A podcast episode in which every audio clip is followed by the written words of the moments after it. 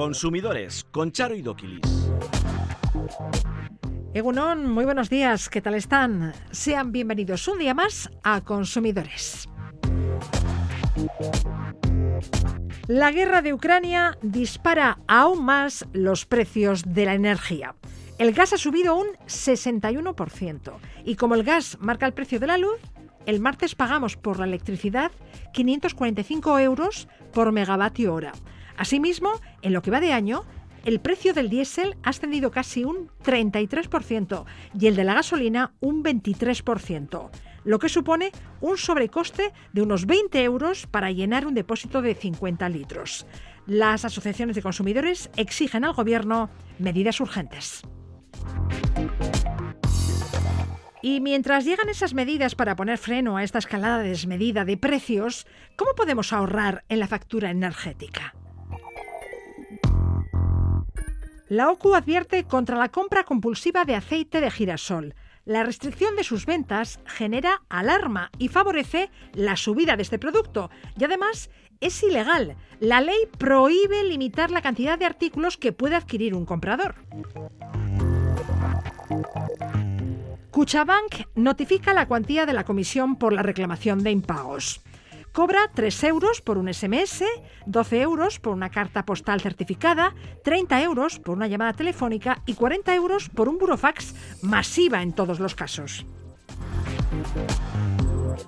Euskadi registró el año pasado 28.000 reclamaciones de consumidores, de las que el 28% se referían a las telecomunicaciones. Estos son algunos de los temas que abordamos a continuación en Consumidores.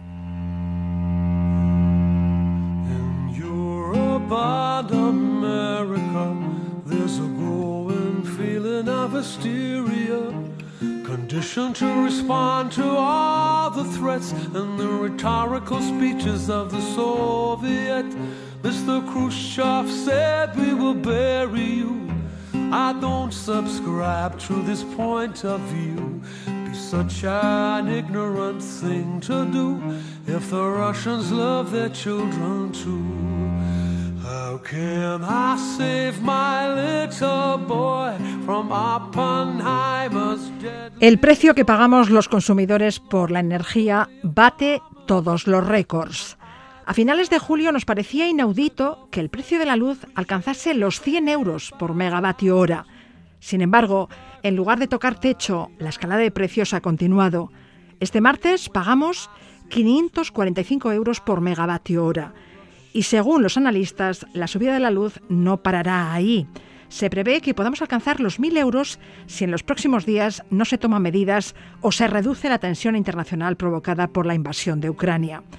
Y mucha de la culpa de la subida de la luz la tiene el gas, que no deja de subir. Y ya saben que el precio del gas fija el de la luz. El precio del gas natural europeo se ha disparado un 60% en tres días, a más de 300 euros al megavatio hora según los datos del lunes 7 de marzo. No hay quien afronte las facturas de calefacción de 300 y 400 euros que les han llegado a miles de usuarios. ¿Y qué decir del carburante? El precio del diésel ha ascendido casi un 33% en lo que va de año y especialmente en las dos últimas semanas, coincidiendo con el inicio de la guerra. Asimismo, el precio de la gasolina 95 ha subido un 23% en 2022, lo que supone un sobrecoste de 17 euros para llenar un depósito de 50 litros. Y si sube la energía, suben los precios. En febrero, la electricidad, la gasolina y los alimentos han disparado el IPC hasta el 7,4% en el País Vasco. Frente a esta situación, la Confederación de Consumidores y Usuarios exige medidas urgentes. Fernando Moner, presidente de la CECU. Bueno, obviamente yo creo que todos esperamos una respuesta. Es urgente en estos momentos cambiar cuanto antes la estructura de fijación de precios, algo que ya habíamos solicitado hace pocas semanas a la comisaria europea de, Energía en una reunión que mantuvimos las organizaciones de consumidores eh, aquí en, Madrid. No podemos seguir aceptando que el gas, que es el, el más caro eh, dentro del pool energético, marque el precio del resto de la energía que es mucho más barata. Necesitamos también eh, poner ya de una vez por todas un tope al precio de la energía. Si hemos sido capaces de limitar un derecho fundamental como es el de la movilidad en plena pandemia que nos mantuvo en nuestras viviendas, ¿cómo no vamos a ser capaces de limitar el precio de la energía en situaciones de profunda crisis como la que estamos atravesando cuando estamos llegando a 700 megavatios, a 700 euros el megavatio? Yo creo que poner en marcha también un verdadero bono social, el eh, hacer ya una buena gestión de la demanda con políticas que mejoren la eficiencia energética y sobre todo apostar por las energías renovables para no tener que depender de elementos eh, basados en productos importados como está pasando con el con el gas no el de Rusia que obviamente repercute poco en el eh, consumo español pero sí de otros países y al final cuando se incrementa el precio del gas de Rusia se incrementa, se incrementa el precio del gas en todo el mundo yo creo que son algunos de los elementos que podría permitir el que esta situación obviamente no perjudicase el bolsillo de las familias como lo está haciendo ya desde el pasado verano.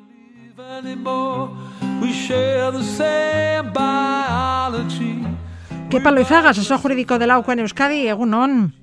Egunon, Charo. Kepa, la OCU considera necesario además suspender inmediatamente todos los impuestos que graban el gas, la luz y los carburantes y están encareciendo nuestras facturas energéticas.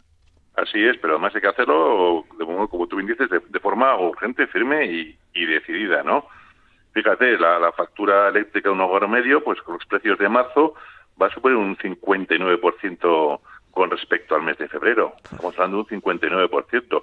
Y además nosotros siempre consideramos que esto es una doble factura, porque al final todo el tema de, carburantes y de luz, luego como se nos traslada con el resto de servicios y lo pagamos un poco por, por duplicado. Ya lo hemos comentado. Eh, la electricidad, la gasolina y los alimentos han disparado en febrero el IPC hasta el 7,4% en el País Vasco. Así es, nosotros, hemos pasado de un 6 a tener un 7, un 7,4 y hay alguna comunidad que sube hasta el 9%.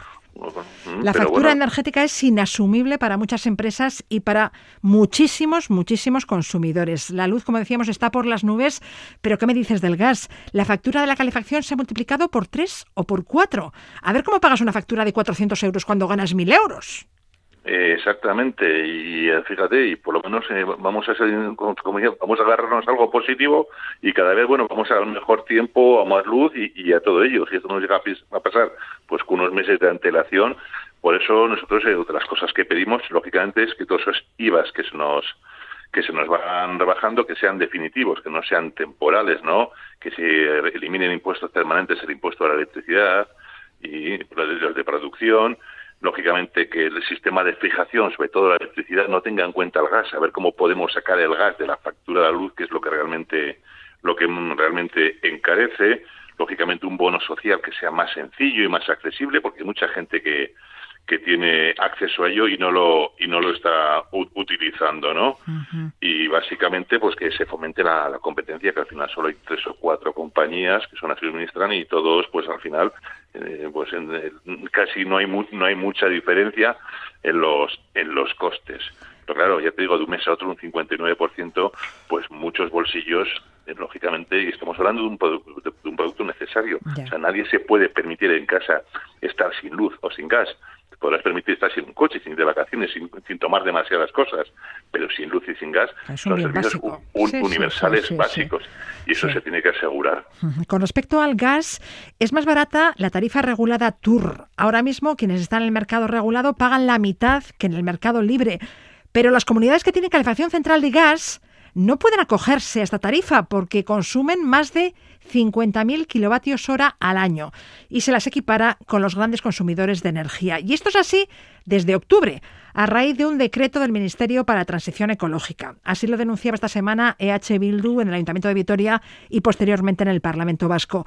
Yo he visto una factura de 4.600 euros de una comunidad de 12 vecinos por el consumo de gas del 27 de enero al 21 de febrero, menos de un mes.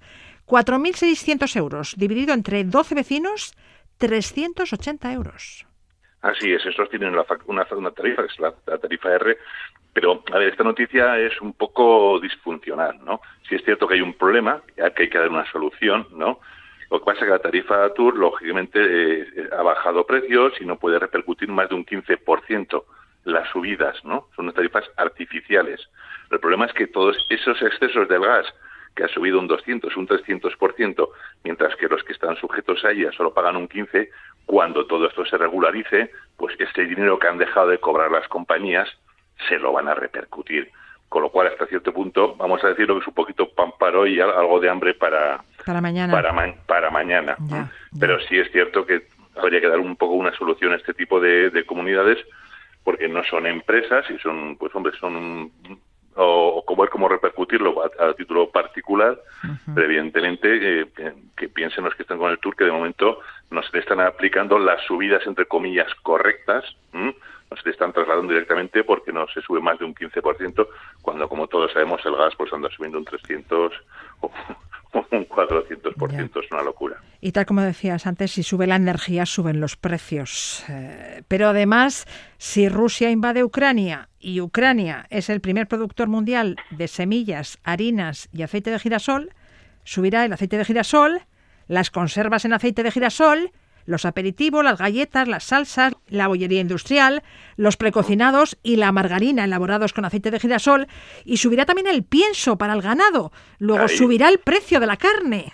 Así es, fíjate, mira, eh, eh, el Estado, que es deficitario en cereales, importa anualmente el 60% del aceite de girasol a Ucrania, además del 30% del maíz, el 17% del trigo, el 31% de tortas de aceite vegetales y un 15% de, de leguminosas. Evidentemente, eh, si todo esto se exporta a un país que está en guerra, pues evidentemente pues no va a haber producción, con lo cual los precios van a ir subiendo. Y toda esa cadena que tú has hecho, es la lógica. Incluso dices con la gente, ¿y qué tiene que ver la carne? Pues lógicamente muchas veces el ganado, pues que está en granjas, pues utilizan piensos para los cuales se utiliza el maíz o se utiliza ese trigo de, o girasol, de, de Ucrania. Las conserveras, fíjate, pues es que con el tema del, pescado, ya por ejemplo en Andalucía hay muchas flotas que están amarradas porque no salen. Aquí las flotas vascas pues se lo están pensando y, no sería extraño que dejasen de salir a faenar. Es que me dice, con lo que me está subiendo el gasóleo, pierdo dinero en comparación con a cómo vendo yo en las lonjas el pescado. Entonces, o subo mucho el precio del pescado y claro, si se lo subo y luego llevo a la conservera que le he subido el precio del pescado y encima le he subido el precio del aceite de girasol, bueno, yo no, el mercado se lo ha subido, pues las conserveras dicen, es que me están subiendo todo por todos los sitios. Bueno, con respecto al aceite de girasol, queréis transmitir un mensaje de calma. Sí, porque, a ver, básicamente el, el que se está consumiendo ahora, el que hay en los supermercados, en las baldas, es el que se produjo el verano pasado. Sí, se produjo a los precios normales del verano pasado. Luego, no debería existir un déficit de aceite de girasol. Exactamente, al día de hoy no podrá haber un déficit cuando, pues ahora en verano, pues no sé, pues no se produzca en Ucrania o en Rusia, que también es otro de los graneros de Europa. Rusia y Ucrania son los graneros de Europa de cereal, entonces hay desabastecimiento y, claro, ante esa falta de desabastecimiento, subida de precios. Pero, claro, nos hemos puesto la venda antes de tener la herida. Y ojo, porque el artículo 9.2 de la ley del comercio minorista prohíbe limitar la cantidad de artículos que pueden ser adquiridos por cada comprador. Luego, es ilegal restringir las ventas. Eh, exactamente, sin, sin una justificación yo ya he visto alguna pegatina en algún supermercado, se recomienda no coger, ah, no prohíben. Ah. Hay, algunos que van por la por la recomendación. Sí, porque claro, la ley del comercio minorista, como dices, prohíbe limitar la cantidad de artículos que pueden ser adquiridos por comprador. De ahí lo de se recomienda no coger más de. Pues andan un poco más, más finos con los términos, ¿no? Sí, sí, sí. echa la ley, echa la trampa. Eh, y luego además, eh, el aceite de girasol, incluso conservado en condiciones ideales, a oscuras y en un sitio fresco, tiene una fecha de consumo preferente. Sí, que además es de un año. Quiero decir, a partir de un año pues empieza a perder eh, calidad.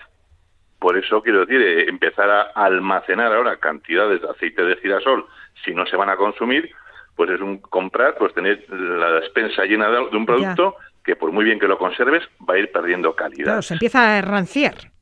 Exactamente, ese, es el, término. Mira, pues un motivo más para no almacenar aceite de forma compulsiva. No sé, en algún artículo leído, parece como el, nuevo papel higiénico de, de, la guerra, ¿no? Pues exactamente. Pero ojo, y, también a la cerveza, tenemos a otros lados de, snacks, de aperitivos, claro, todo lo que la cebada, pues también va a venir en el mismo en el mismo sentido. De todos modos, podría impulsarse la producción nacional, aprovechando las tierras de barbecho. Y también se podrían comercializar otros aceites vegetales asequibles, como el de soja, el de colza O el de orujo de oliva, ¿no? El Estado español es el primer productor mundial de aceite de oliva. Eh, eh, es, exactamente. Pero lógicamente, y las, y las acciones de Leolo, que es la principal, la que tiene y Carboner, están subiendo, está subiendo un montón, porque al final se va a hacer una especie de, de efecto de llamada y del de girasol se va a trasladar al, al de oliva. Con lo cual también cuidadito un poquitín con, con eso. Pues claro, porque si sube la demanda, suben los precios. Eh, exactamente. claro, si todos queremos aceite de oliva o aceite de girasol, suben los precios. claro, es la, ley de la oferta y, la demanda. Y si encima hay menos productos o se da la sensación de que se transmiten menos productos, porque hace dos o tres años pues, podías coger una botella de aceite de girasol a 120, 130. Ahora estamos hablando que ya rastan los dos euros, ¿eh? Más noticias. Esta semana dabais a conocer los resultados de una encuesta sobre satisfacción con las principales cadenas de supermercados e hipermercados del Estado. ¿Estamos satisfechos con los horarios, atención, disponibilidad de productos, variedad de marcas, calidad de los alimentos frescos? Eh, ¿Cuáles eh, son las cadenas más valoradas? Pues fíjate, hemos eh, valorado todo ese tipo de, de, productos o, servicios que en los supermercados. Hemos analizado 33 cadenas de supermercados e hipermercados. Básicamente, el primer criterio es que son que las, que las cadenas, por así decir, eh, regionales o locales tienen mayor, mayor valoración. De hecho, las tres primeras son catalanes, Esclat, Bonpreu y Bonaria. Ah. unos 84, un 79%. Por, por ciento. Si vamos a las peores, pues vamos a encontrarnos eh, pues eh, un tema de precios pues con DIS o con supermercados BM, pero la menor satisfacción general pues pueden ser la Plaza de Día, Spar, el Día Market o el Carrefour Market, ¿no? Y los criterios que hemos pedido, cuáles son los principales criterios que, por los cuales la gente elige un supermercado, pues mira, un 33% pues por cuestiones prácticas, pues cerca de casa, al trabajo o me pillan el camino, un 20% por los buenos precios, un 15% por la gama de productos disponibles, porque hay muchos que son, pues eh, tienen marcas blancas, por ejemplo Mercadona o Líder o Aldi son más de marcas blancas, un 20% solo por la calidad de alimentos y un 12% eh, lógicamente pues por otro tipo de, opciones. Preguntamos por los hábitos de compra, fíjate, aunque la mayoría hacen las compras por la mañana, hay un 13% de usuarios que las hacen a la hora de comer entre las 2 y las 3 y media, y el 13% restante entre las 7 y las 8 de la tarde, y 6 de cada 10 dicen que van en coche a la compra. Para acabar, un anuncio. La OCU ha organizado este martes, 15 de marzo, Día del Consumidor, un taller presencial sobre inclusión financiera. ¿Qué vais a debatir? Pues mira, vamos a analizar un poco, sobre todo para los colectivos, colectivos más consumidores o colectivos vulnerables, cuál es la situación de los servicios bancarios que se prestan, la calidad.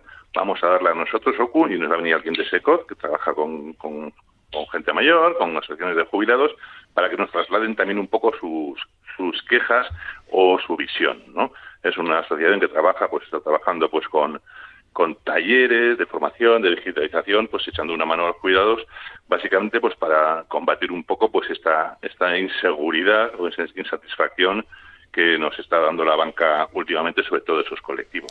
El taller se celebrará en Bilbao, concretamente en el edificio de la Bolsa, el martes de 12 a 1. Todos invitados, ¿no? Así es, el que quiera venir y a, escuchar y sobre todo a preguntar y a aportar será bienvenido en el edificio de la Bolsa, en el casco viejo, y después de 12 a 1 pues celebraremos el Día del Consumidor, pues hombre, reclamando, que básicamente es lo que nos, nos toca. Bueno, pues ya nos contarás la semana que viene. ¿Qué palo y zagas, asesor jurídico de la OCU en Euskadi? Mil gracias por atendernos un día más. Un placer.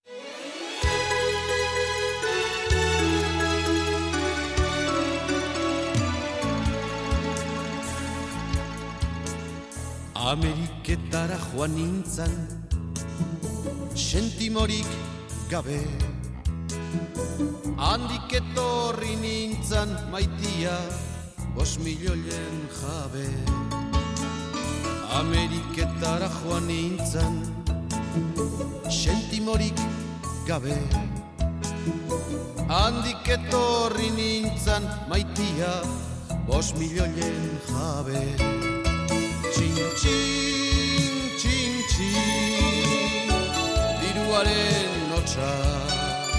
Es urgente poner un tope al precio de la energía, cambiar cuanto antes la estructura de fijación de precios y suspender inmediatamente todos los impuestos de la energía.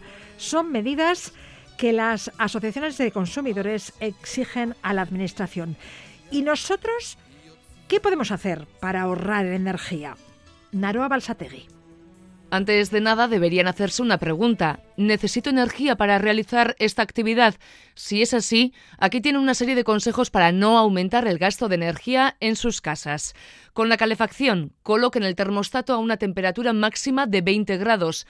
Cada grado que se sume a esa temperatura, el gasto de energía se incrementa un 7%. Tampoco hay que apagar del todo, salvo que nos vayamos a ir una temporada grande, o bajar mucho la temperatura, porque muchas veces nuestras viviendas no tienen el nivel de aislamiento deseado y lo que podemos inducir es que se produzca un enfriamiento excesivo y luego tengamos que volver a recuperar otra vez la temperatura. Entonces, una temperatura de 16 o 17 grados que sea más reducida es interesante de tal forma que no dejemos enfriar demasiado nuestras habitaciones y demás es Iñaki García, técnico experto en sostenibilidad energética del EB. Con el frigorífico, nada de abrir y cerrar constantemente o incluso de tenerlo abierto durante un tiempo prolongado. Una vez abierto, recuperar la temperatura interior es lo que más energía gasta. Los grados idóneos entre 4 y 6 para enfriar y entre 18 y 16 grados bajo cero para congelar y, por supuesto, mantenimiento anual. Lo mismo ocurre con otros electrodomésticos como la lavadora, la secadora y el lavavajillas. Las pequeñas tareas de mantenimiento contribuyen a un gasto de energía adecuado y a que duren más. Conviene utilizarlos con programas fríos, eficientes y siempre en su capacidad máxima. Y una vez más, hay que preguntarse si es realmente necesario su uso, como por ejemplo con la secadora es un electrodoméstico que tiene un consumo importante de energía, que es algo en casos que no tengamos otra posibilidad. Lo mejor es utilizar el colgador para que se produzca secado. Ocurre lo mismo con el horno, gasta mucho, siempre hay que adecuar la temperatura y sobre todo en el caso de aquellos que sean eléctricos, procurar con el suficiente tiempo de apagar el mismo porque el, acabado del cocinado del alimento muchas veces con los últimos 5 o 10 minutos que tenemos de temperatura en el horno es más que suficiente. En la cocina, más olla a presión, aseguras el cocinado en menor tiempo y si no, a la cazuela se le añade la tapa. Utilizar recipientes con una superficie mayor a la del foco de calor, a la placa de la cocina o del gas. Aprovechar en el caso de las cocinas eléctricas, cuando no sean de inducción que ya te permiten y se apagan en el momento, pues el calor residual que puede quedar. La ventilación del hogar también se debe limitar a 10 minutos y ducharse en lugar de bañarse. Recuerden, un baño equivale a cuatro duchas. Al final es pequeños hábitos que tenemos que tener claro que a nivel personal no pueden representar económicamente grandes ahorros, pero sí nos pueden permitir ir un día a comer en familia, cosas de esas. Y es que aunque no supone un gran ahorro, la factura anual puede reducirse en torno a 50 euros consumidores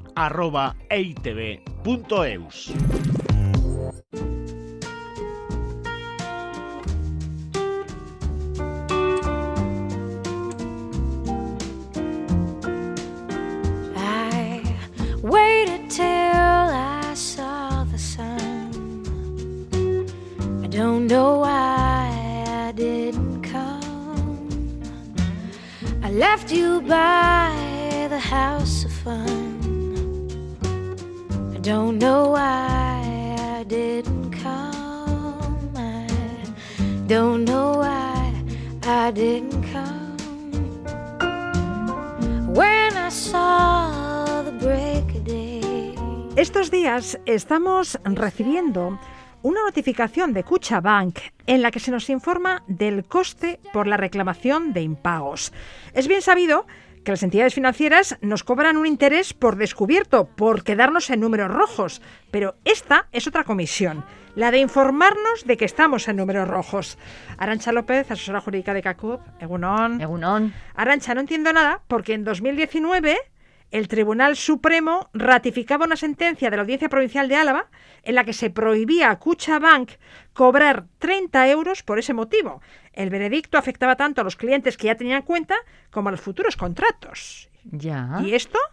Bueno, pues lo que ha hecho Cuchabank es eh, amoldar esa, eh, al- ante los nuevos hechos, es decir, aquí la banca nunca va a perder. Entonces, ante eh, la obligación de tener que retirar esa comisión a través de la que ECA, bueno, pues eh, con las diferentes sentencias conseguimos que se retirase, bueno, pues ahora Cuchaban lo que hace es intentar acomodarse al contenido de esa sentencia y lo que dice es, bueno, yo os estoy informando correctamente para cumplir la transparencia al 100% y la información al 100%. Y me saco unas estupendas cifras que, claro, eh, pues, pues son verdaderamente altas porque y totalmente desproporcionadas desde Sí, mi punto sí, de vista, sí, porque una llamada de teléfono, si no mm, la mente no me falla, son como 30 euros. Son 30 euros. Mandar una carta con acuse de recibo son 12 euros y no entiendo cómo una llamada de teléfono puede ser más cara que una carta certificada. Pero bueno, eh, también eh, si nos mandan un SMS estamos ante 3 euros de coste, cuando un SMS en la vida normal y cotidiana, que además está totalmente en desuso, porque hoy en día utilizamos los WhatsApp, bueno, pues nos clavan 3 euritos. Los bancos sostienen que cobran esas comisiones para cubrir sus gastos de gestión, por Sí. comunicar al cliente que el saldo de su cuenta Está es negativo. rojos. Pero claro, no cobran los gastos de gestión.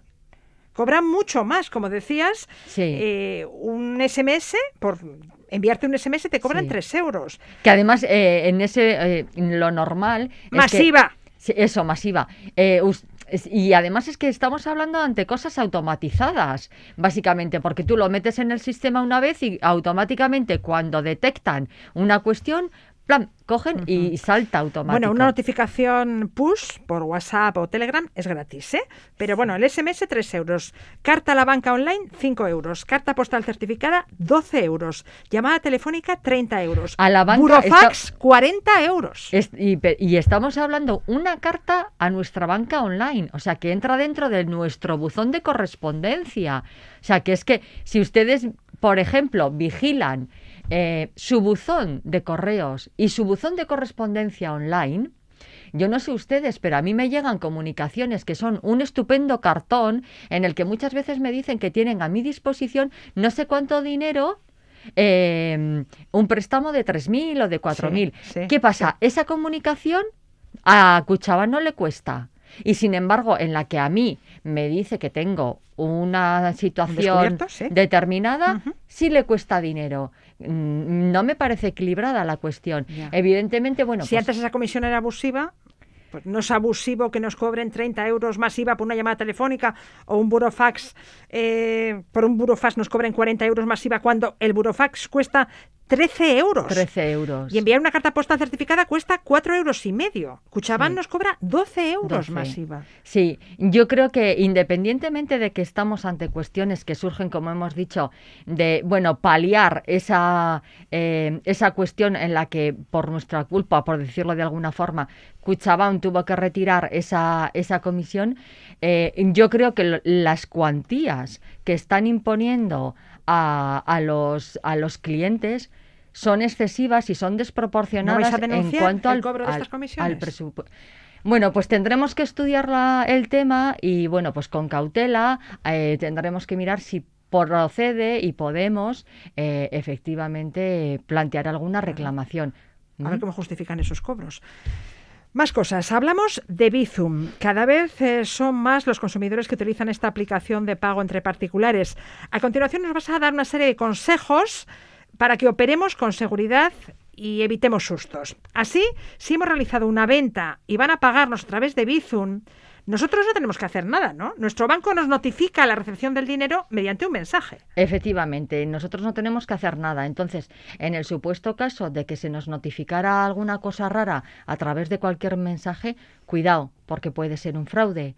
Entonces, bueno, si, como bien has dicho, si hemos realizado una venta entre particulares y van a enviarme un dinero, automáticamente lo que hace es eh, eh, ingresarse mi dinero en la cuenta y yo no tengo que hacer ninguna acción adicional, nada más que mantenerme a la espera. Así que ¿Mm? si hemos hecho una venta y recibimos una solicitud de envío de dinero, por ejemplo, Sí.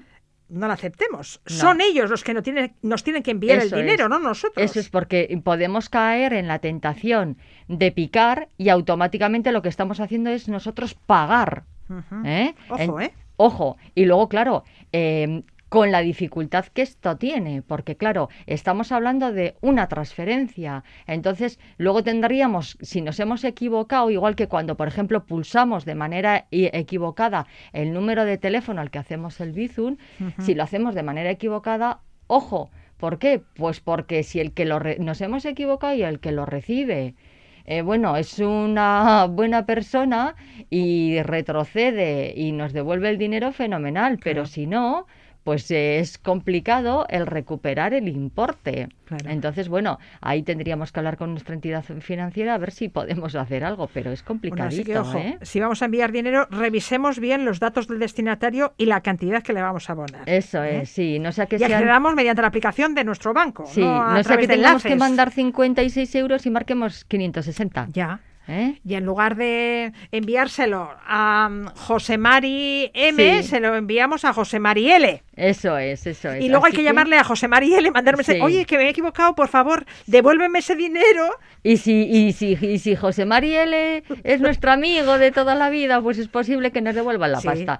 Pero como sea alguien por ahí que tenemos un contacto, que tal y que cual, pues bueno, Ya. difícil, ¿eh? Bueno, en caso de estafa, habrá que interponer una denuncia ante la Sí, chanza sí, y en el caso, notificárselo al banco. eso es, en el caso de que haya cualquier tipo de estafa, pues tenemos que proceder de la misma manera que cuando tenemos los otros, pues pues los- la problemática habitual de las tarjetas o tal. Lo primero, poner la denuncia, con la denuncia remitirnos a nuestra entidad financiera y bueno, pues que nuestra entidad financiera, eh, bueno, pues eh, a través del sistema de pagos, pues que proceda con la reclamación pertinente a ver si tenemos suerte para recuperar el importe. Vale. ¿Mm? Tras lo dicho, es aconsejable que al realizar una transferencia y antes de validarla con la correspondiente clave de seguridad, comprobemos muy bien una, dos o las veces que sean necesarias el nombre y la cantidad que vamos a abonar. Eso es, eso ¿Algún es. otro consejo? con Bueno, si por esta aplicación? casualidad compramos en tiendas y pagamos a través de Bizum, hay que tener en cuenta de que, como en cualquier eh, compra, eh, tenemos que preguntarle cuál es su política de devolución, ¿vale? Pues porque eh, hay que tener en cuenta de que la política de devolución de los productos, salvo que sea defectuoso, la- el comercio no tiene obligación de devolvernos los importes. Entonces, en estos casos hay que tener en cuenta esta cuestión, ¿vale? Vale. Para que, eh, pues igual tienen como política comercial no devolver nada y por lo tanto eh, nos quedamos con la compra y con el Bizum y con todo, ¿de acuerdo? Bien. Entonces, un poquito de cuidado.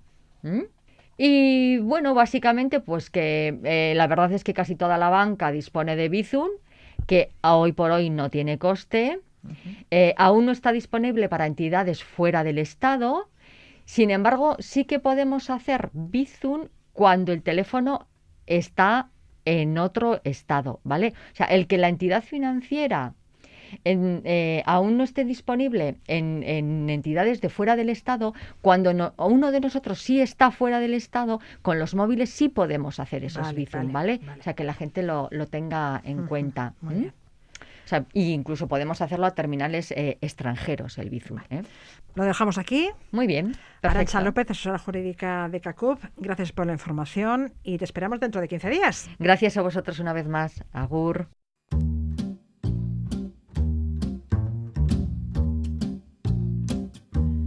Les dents longues, redoutables, le requin dur, sans merci, le surin au fond de la poche, sans reproche,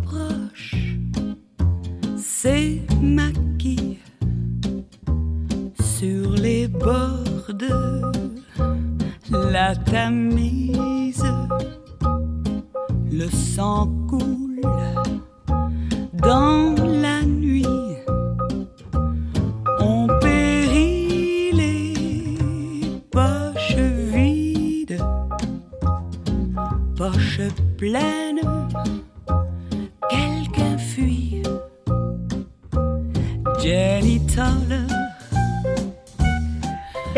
se presentaba el balance de actividad del Instituto Vasco de Consumo en 2021. ¿Cuántas reclamaciones se tramitaron? ¿Por qué nos quejamos los consumidores? ¿Qué sectores son los que aglutinan más quejas? ¿Cuántos expedientes sancionadores se incoaron? ¿Qué otras actividades ha desarrollado Consumovide durante 2021?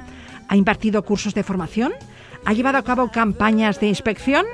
Nos responde la directora del Instituto Vasco de Consumo, Laura Alzola. Laura, ¿qué tal? Hola, ¿qué tal? Buenos días. Laura, ¿cuántas reclamaciones, quejas y denuncias se tramitaron el año pasado a través de Consumovide, las oficinas municipales de consumo y las asociaciones de consumidores? Bueno, en general, eh, las reclamaciones en Euskadi eh, ascendieron a un total de 28.116. Eh, esto supone un 3,5 más que en 2020 eh, y engloba todas las reclamaciones, como de- decías, de Consumovide, de las oficinas municipales de consumo y también de las asociaciones de personas con consumidores. Las reclamaciones, quejas y denuncias se han incrementado un 3,5% con respecto al año anterior. Luego, el consumidor es cada vez más consciente de sus derechos y exige que se respeten. Eso es, bueno, estamos eh, desde hace años ya eh, encaminándonos hacia una tendencia de un consumo más consciente, eh, quizá también más racional. eh, al final, bueno, se han hecho se ha hecho mucho trabajo de pedagogía, muchas campañas para para eh, para divulgar los beneficios también del consumo responsable de cercanía. Eh, pero el consumidor también, al, al consumir más vía online, eh, eh, está expuesto a otros nuevos eh, retos, otros nuevos peligros, digamos, eh, y al mismo tiempo es cada vez más consciente de los derechos que, tiene. ¿no? Bueno, ¿y por qué reclamamos? ¿Cuáles son los sectores objeto del mayor número de quejas? ¿El de telecomunicaciones, el financiero, el energético? Bueno, eh, las empresas que protagonizaron, digamos, más reclamaciones son las de servicios de telecomunicaciones, eh, seguidos de las de transportes y viajes, eh, un, un sector que, que tuvo muchas reclamaciones en 2020 y en 2021 por esa la pandemia, tendencia, eh, eso es, eh, desciende un poquito, pero, pero se mantiene. Eh, mm, le siguen los servicios bancarios y finalmente los servicios de abastecimientos. Decías que el sector eh, que ha aglutinado el mayor número de quejas es el de las telecomunicaciones y la telefonía. Y este sector acapara la mitad de la cuantía de las sanciones impuestas, ¿no? Eso es, en total eh, las sanciones que, que se impusieron eh, ascienden a 1,17 millones de euros en 2021. Eh, para que nos hagamos una idea, en 2020 también fueron 1,3 millones, o sea, no es que no es que eh, sea una bueno es un, es un número que se mantiene no pero eh, de estas sanciones la mitad eh, 560.000 eh, son de este de este sector de telecomunicaciones. Y me contabas que casi la mitad de las consultas y quejas que se atendieron fueron telemáticas. Sí, eh, ha subido mucho eh, el número de reclamaciones que se hacen vía online. Eh, esto tuvo que ver, bueno, se, se aceleró con la, con la pandemia, claro. Eh, de hecho, se subió de 2019 eh, a 2020, se incrementó el número de tramitación online de las re- reclamaciones en un 46%. Eh, y en 2021 eh, se sitúa en un 48,6%. Es decir, prácticamente la mitad de las reclamaciones, quejas y denuncias eh, han sido tramitadas de forma t- telemática. Por Internet. Eso es. Consumovide apuesta por la mediación y el arbitraje. El sistema arbitral de consumo es un sistema público de resolución de conflictos de consumo rápido, gratuito y efectivo y cuyas resoluciones son de obligado cumplimiento igual que una sentencia judicial. ¿Cuántas nuevas empresas se adhirieron al año pasado al sistema arbitral de consumo? En 2021 se adherieron 189 empresas 189 Eh, y con esto llegamos a un total de 15.931 empresas en Euskadi que se han adherido a este si- sistema. Casi 16.000 empresas están adheridas al sistema de mediación y arbitraje.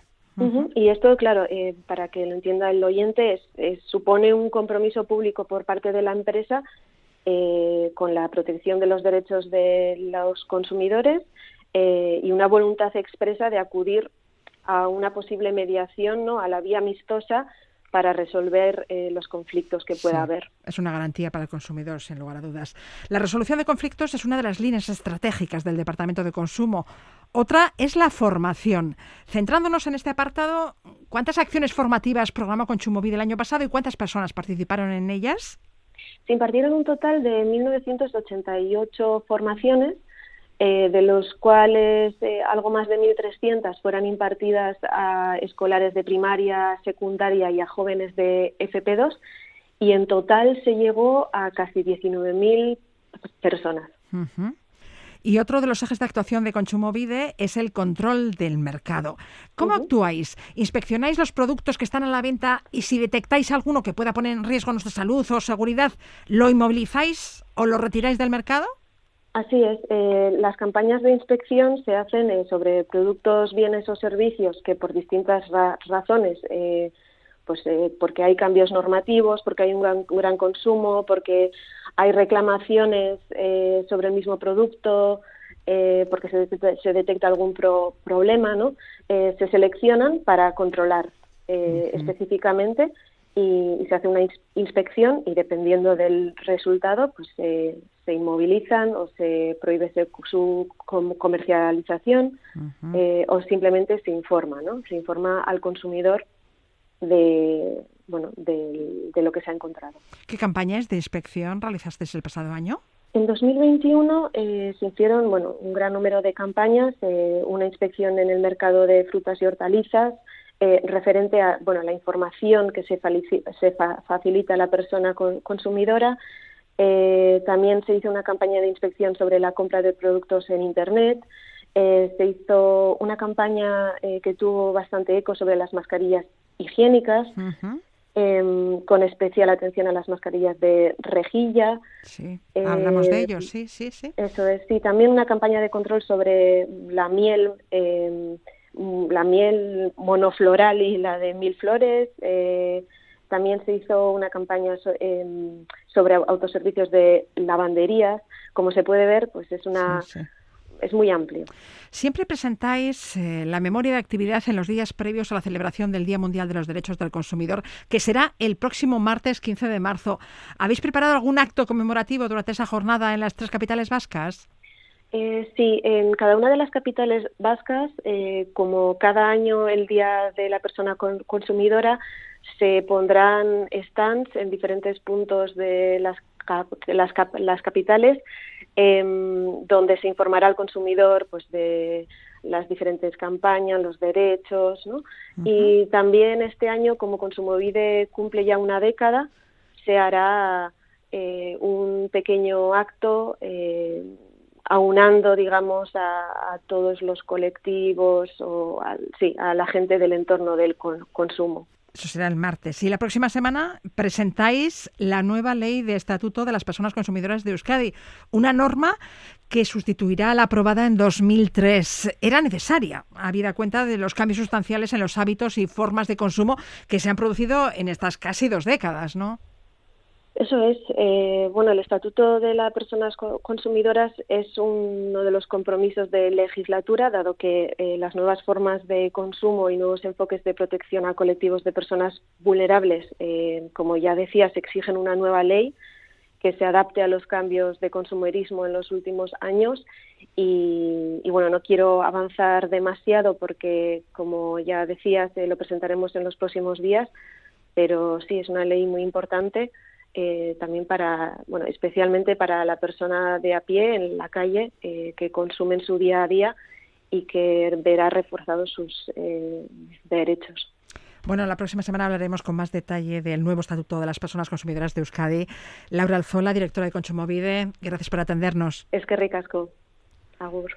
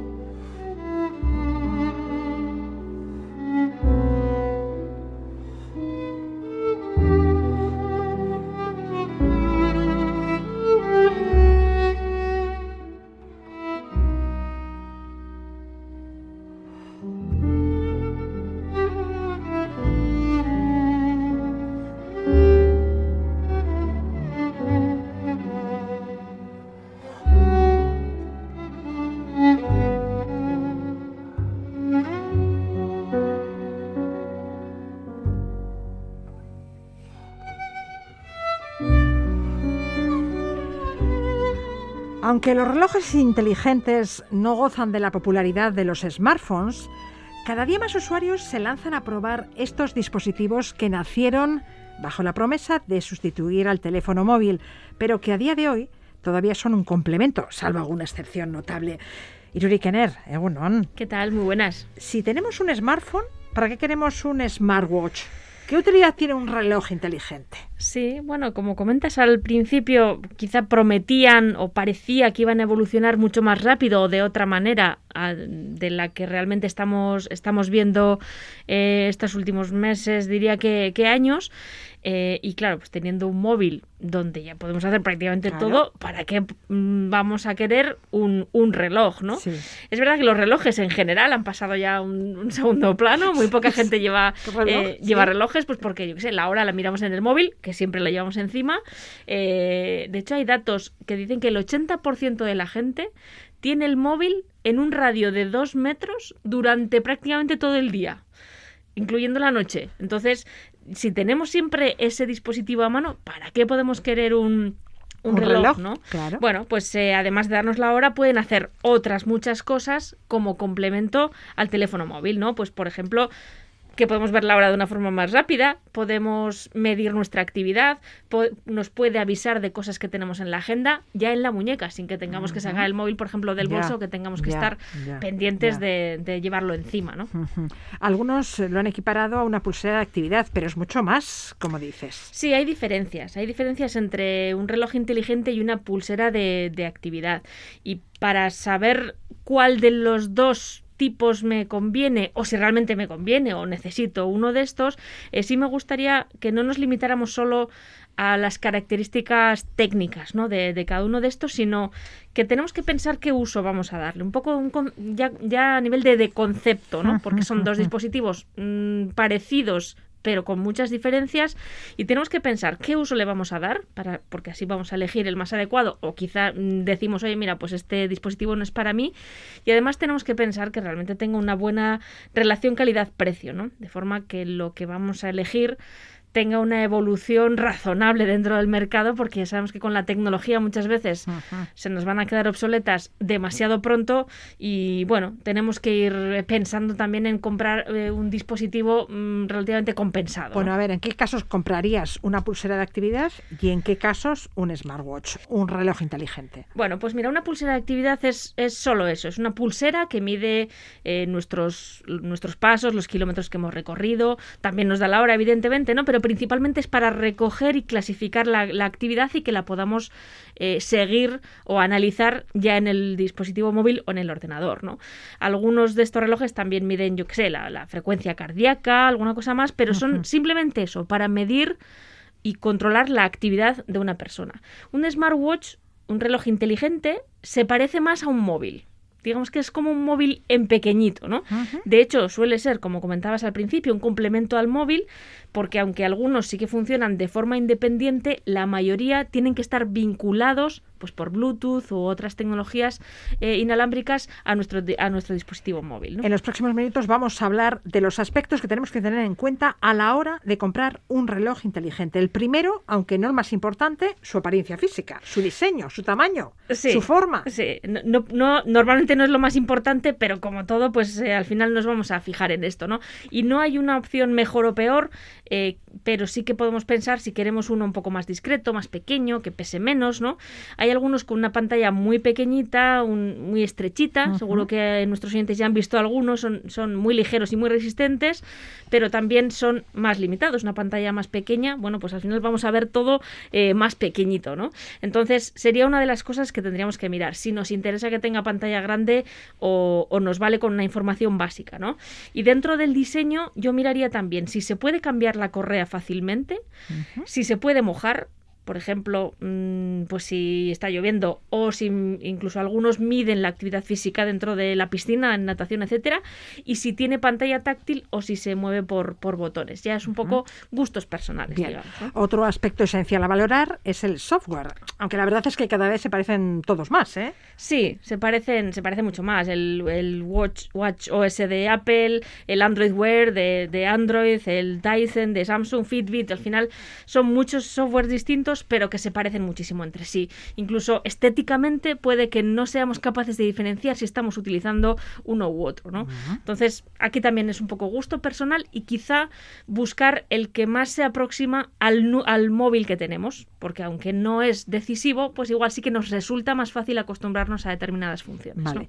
Y no nos olvidemos de un aspecto muy importante, la autonomía del reloj inteligente, la duración de la batería, la asignatura pendiente de los smartwatch. Sí, es el punto negro de estos dispositivos débil, porque, sí. claro, lo, lo- lo- el punto débil, porque, claro, está mm, supuestamente preparado para que le llevemos todo el día, 24 Ujú. horas al día, cabría esperar que duran muchísimo, meses, y resulta que apenas duran entre 2 y 5 días eh, en función del uso que estemos haciendo, ¿no? Entonces, mm, sabiendo ya esto y confiando en que en un futuro eh, la cosa mejorará, lo que sí pensaría es que se puede se podría car- se pudiera cargar eh, sin tener que enchufarlo, ¿no? Eh, de en una poniéndola solo en una superficie, pues como ya hay algunos móviles que así lo hacen y así pues si nos lo quitamos a la noche un rato en la oficina, etcétera, pues eh, que no tengamos que estar pendientes de ahí si se ha conectado bien o no, sino que de forma muy muy cómoda lo, lo estemos cargando Ajá. ya, ¿no?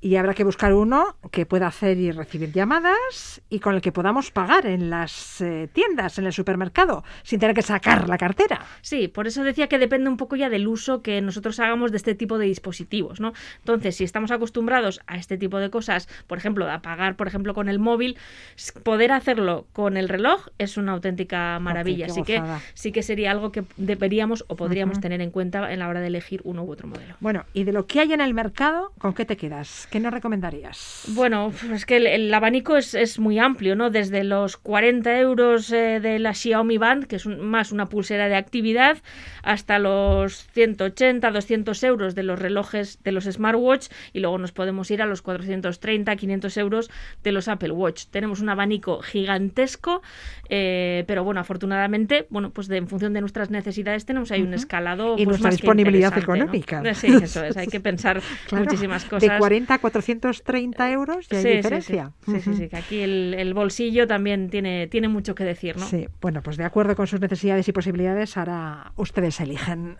Iruri Kenner, mi esker eta. Zuei un abrazo.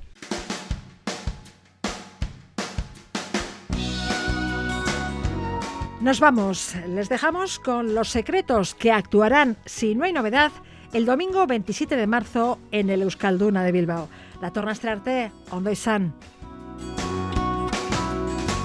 He muerto y he resucitado con mis cenizas. Un árbol he plantado, su fruto ha dado y desde hoy algo ha empezado. He roto todos mis poemas los de tristezas y de penas. Lo he pensado y hoy sin dudar vuelvo a tu lado. Ayúdame y te habré ayudado, que hoy he soñado en otra vida, en otro mundo.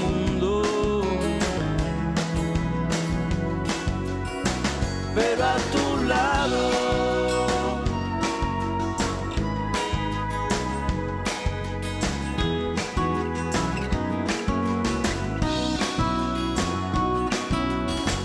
Ya no persigo sueños rotos, he cosido con el hilo de tus ojos y te he cantado al son de acordes